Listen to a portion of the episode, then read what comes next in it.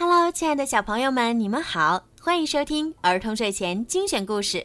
我是每天给小朋友们讲睡前故事的小鱼姐姐。今天的故事呢，要送给程君阳小朋友。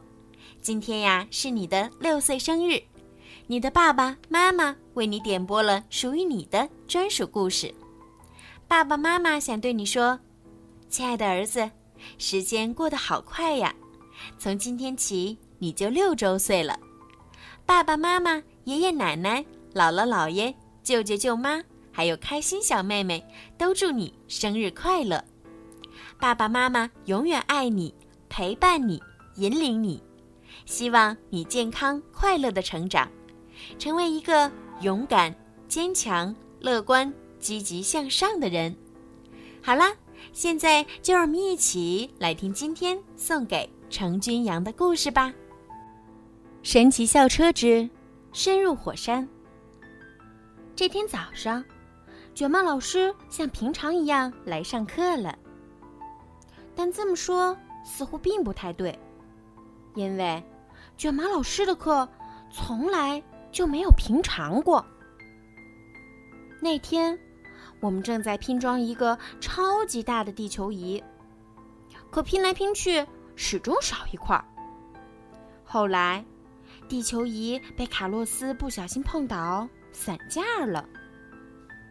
多罗西一头扎在说明书里，边看边对卡洛斯说：“如果你多花点时间研究研究，就能知道怎么把地球仪组装起来了。”卡洛斯拍掉身上的灰，反驳道：“本来你可以帮上忙的。”可是你就知道把时间花在那些研究上。卷毛老师看着一地的狼藉说：“我想，只有找齐了全部模块，才能把它组装成一个完整的地球仪。你们知道吗？地球将要诞生一座小岛，还没被人发现哦。怎么可能有个新岛呢？”菲比说。地球是不会改变的，不是吗？地球时时刻刻都在变化，变化就发生在你们脚下。卷毛老师说：“我们全都低头盯着自己的脚看，却什么变化也没看出来。”多罗西想从书里找到关于这座小岛的线索。但卡洛斯想让大家去实地探寻那座神秘的小岛，这样我们就可以给它命名了。嗯，真是个好点子，上车吧！卷毛老师兴致勃勃地说。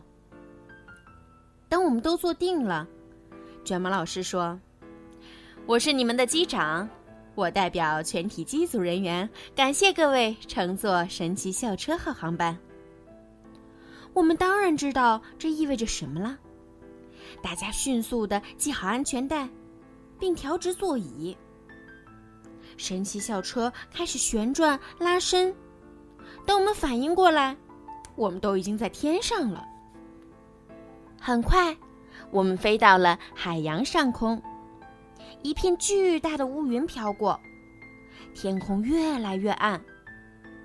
小岛马上就要来了。卷毛老师说：“小刀怎么会来呢？”大家百思不得其解。随后，天空中也电闪雷鸣，海水也沸腾了起来。不知道从哪儿飘来一团黑滚滚的烟尘，像厚毯子一样罩住了车窗。准备降落！卷毛老师大声喊道。校车变成了一个平底船，慢慢漂浮在了海面上。大家爬出校车，四处张望，并没有看见小岛，倒是看见卷毛老师的充气救生艇了。卡洛斯第一个跳了上去。忽然，啪！一朵巨浪向校车打来。把多罗西的书包冲到海里去了。看着书包渐渐沉入海底，多罗西嚎啕大哭起来：“哼，我还还得看看书，去找小岛呢。我要把书捞上来。嗯，求你了，弗瑞斯老师，帮帮我。卷毛老师点点头说：“我们会把书捞上来的。准备潜水了，同学们。”大家都爬回了校车里。卷毛老师按下按钮，把神奇校车变成了潜水艇。不过，卡洛斯决定留在救生艇上，因为他想第一个找到小岛。阿诺也留在了救生艇上，却另有原因。他早就受够实地考察了。我们向卡洛斯、阿诺和李茨挥手道别。卷毛老师大叫一声：“关上闸门！”校车开始向海底潜去。哇，我们简直不敢相信自己的眼睛。我们看到了一座巨大的水下山脉。多罗西一眼就看见了他的书包。书包从车窗旁慢悠悠地飘过，最后落在了一艘沉船边上。校车猛地刹住，像发射大炮一样，把我们给射了出去。还好，大家都穿着特殊的潜水服。多罗西赶紧向书包游去，可书包带儿缠住了一只巨大乌贼的触须。那只乌贼还游走了，多罗西大喊：“嗯，他把我的书包带走了！”就在这时，海底开始震动，整个沉船也跟着摇晃了起来。我们还听到了隆隆的巨响。地震了！我们吓得呆住了，都没注意到多罗西的书包从我们身边飘过，然后被好多气泡推向了海面。气泡飘到海面上，啪的一声爆了，还散出一股难闻的味道。看呐，多罗西的书包。卡洛斯一把抓住了书包。我们可以看看他的书，没准儿会有新发现。与此同时，卷毛老师正在尽力安慰多罗西：“振作起来，多罗西，要找到小岛。”可不止看书一种办法哦，我们便向海洋深处潜去，越向下越冷，连校车都打起哆嗦来了。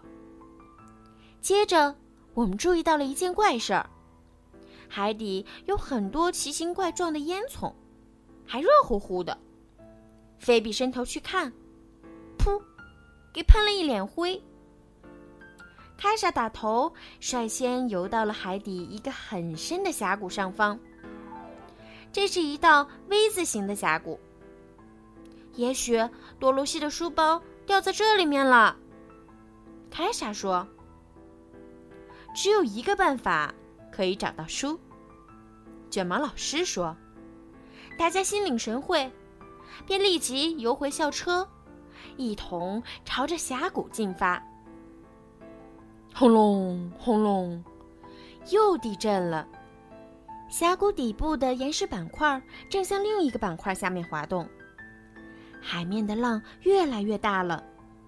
但卡洛斯一点都没注意到，他正埋头看书呢。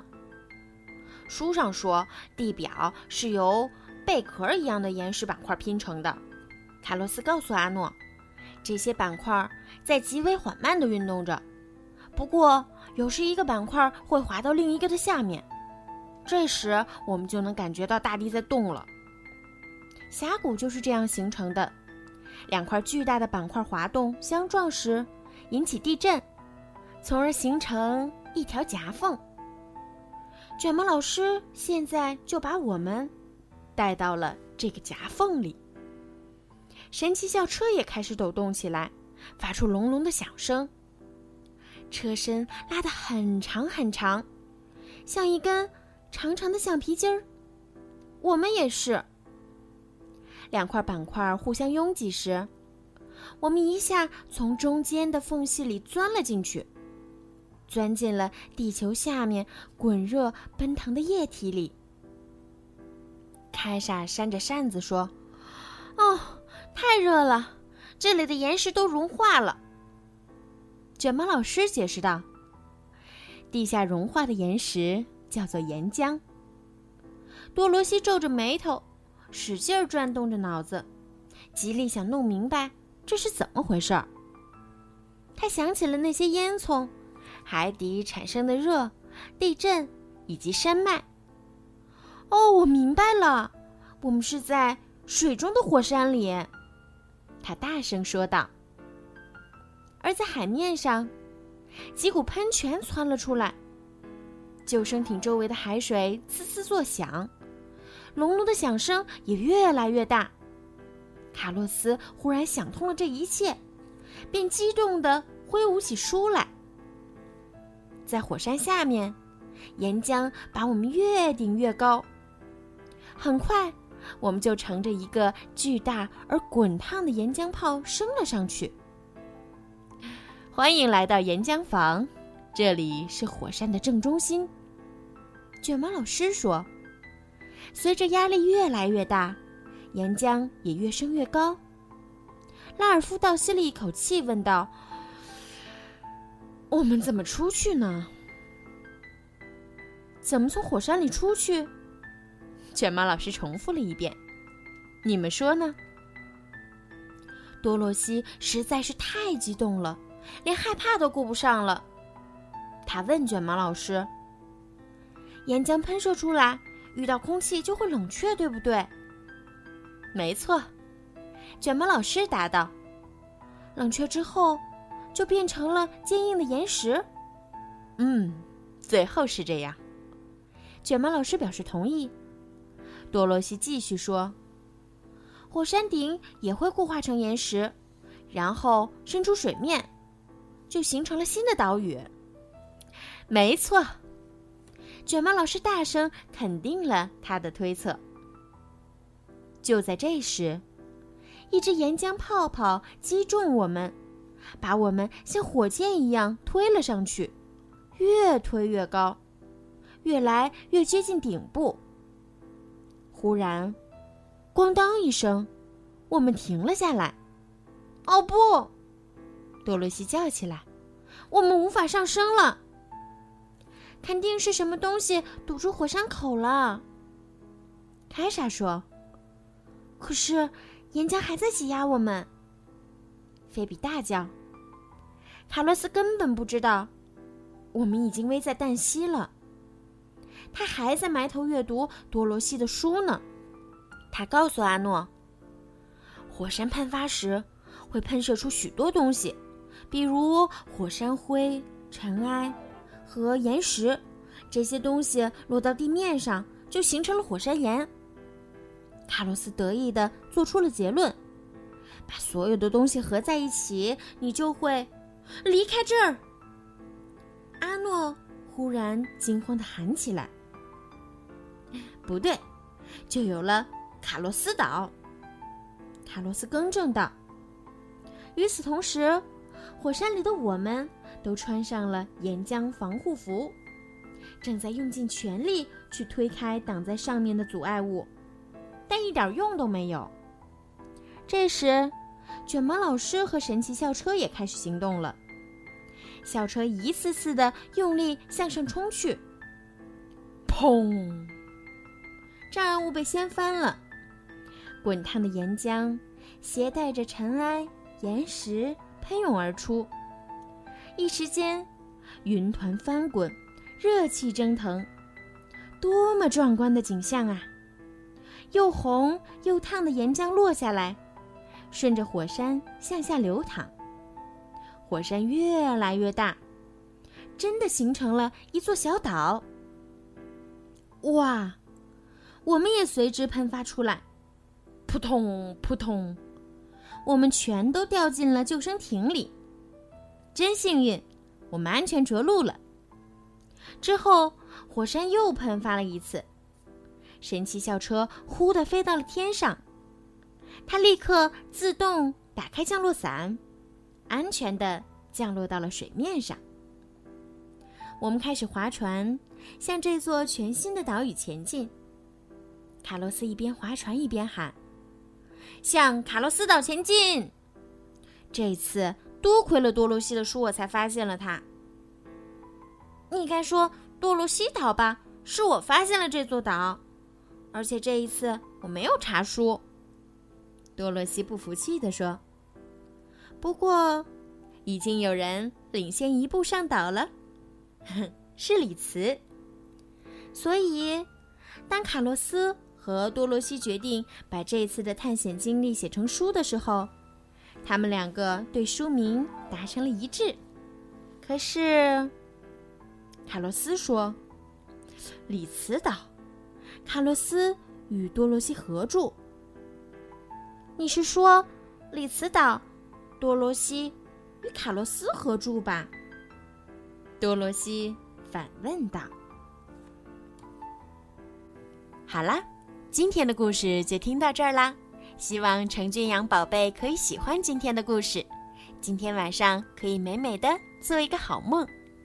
小朋友们，如果你们也想听到属于你们自己的专属故事，可以让爸爸妈妈加小鱼姐姐的私人微信。猫小鱼全拼九九来为你们点播。好了，孩子们，晚安。程俊阳宝贝，晚安。